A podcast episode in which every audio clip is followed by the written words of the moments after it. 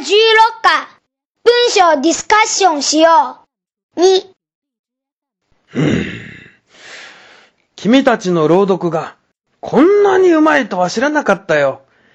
脳ある鷹は爪を隠す。だな褒め殺しですか？でも、ありがとうございます。ところで、先生にお聞きしますが、この文章は中国人の書いたものですね。日本人のそれと違うところがどこにありますか？中国人が日本語で書いたという不自然さはないね。よくこなれた日本語です。ただ、中国奇襲が小説の舞台で、登場する人物もすべて中国人だし、その点では中国情緒、えー中国らしさが溢れたものですね。作者は人間が鶏より進化した理由を求愛行為の違いにあるというようなことを言っていますが、なぜそこまで断言できるのでしょうか？なぜと言われても困るな。他にも、作中に興味深い発想や言い回しがあって、果たしてそれは中国人には普通のことなのか、うんそれとも作者の個性なのか、例えば、作者には誇張でジョークを言う癖があるのかもしれない。もう少し他の作品に当たってみないと、確かなことはわからないね。この場合は作者のジョークでしょうか？多分ね。ただ、動物行動学などでは最近人間を動物と同じ視点で観察し、えー求愛やセックスの意味を考察しようとする研究があるから、あながち的外れな議論とは言えないようです。もっともその時も、猿など哺乳類との比較はしても、鶏とはやらないだろうな。いかにも、科学的な論理展開を装いながら、実は口頭無形な言い回しと私は理解しました。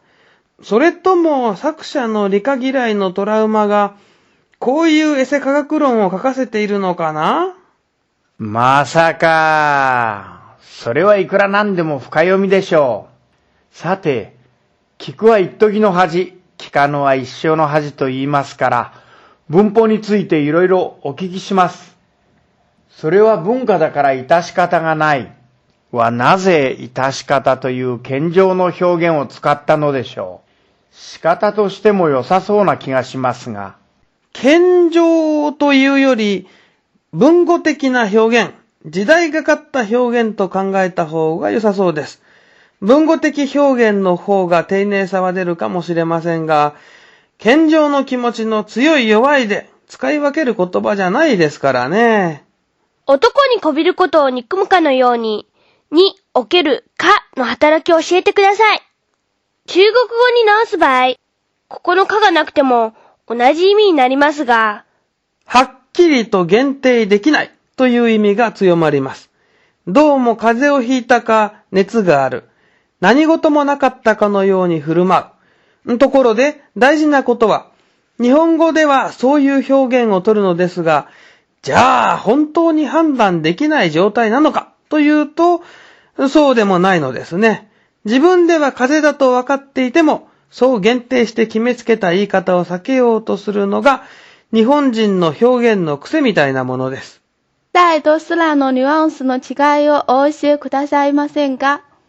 もう一つ、えー古語のダニを加えて、歴史的にいろいろ変遷はありますが、現代では意味的な違いはないでしょう。猿でさえ木から落ちる。猿ですら木から落ちる。うーん、さえの方が一般的でしょうかね。すらはやや古めかしく聞こえますが違いは微妙です。ハートと心は同じものでしょうか？ライスと飯のようにニュアンスの差があるんでしょうか？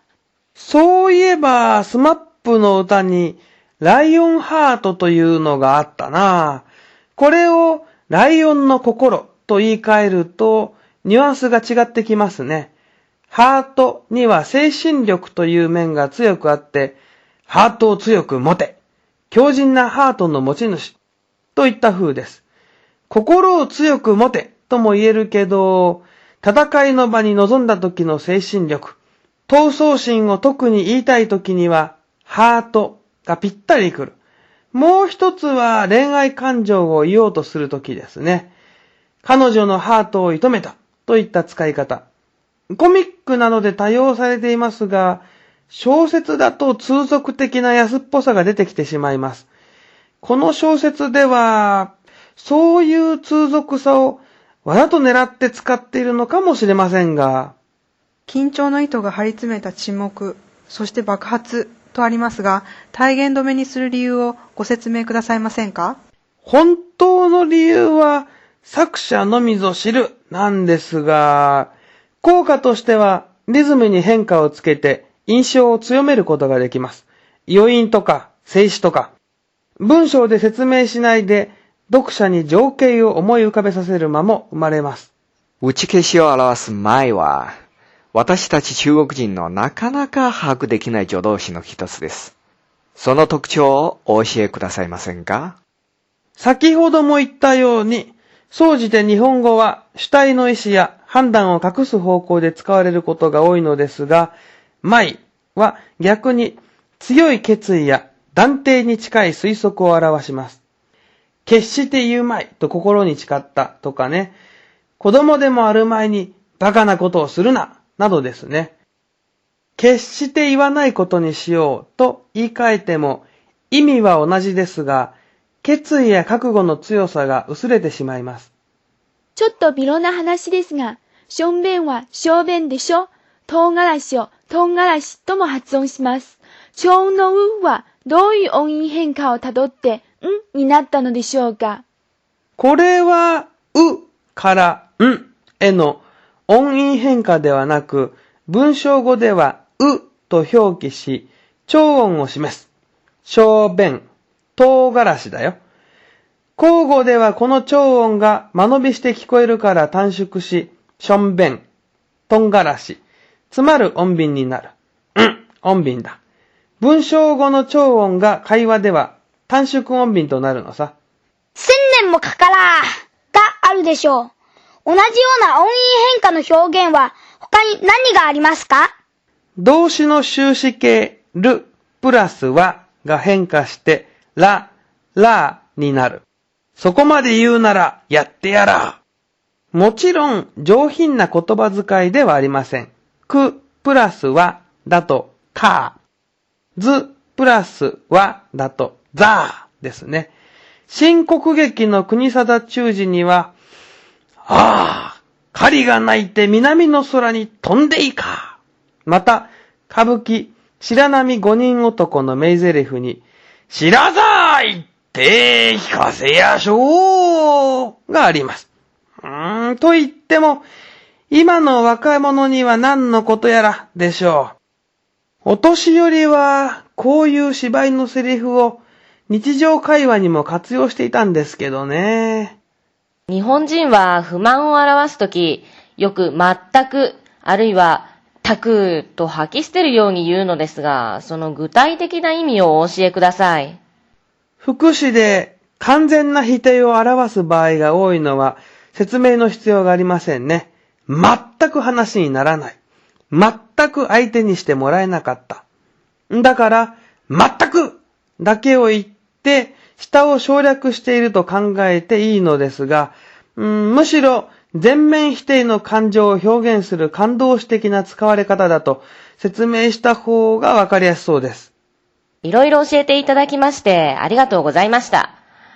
今までの勉強にこれで一つ区切りをつけることができて、新規一点、次の日本語会話への挑戦に挑戦できます。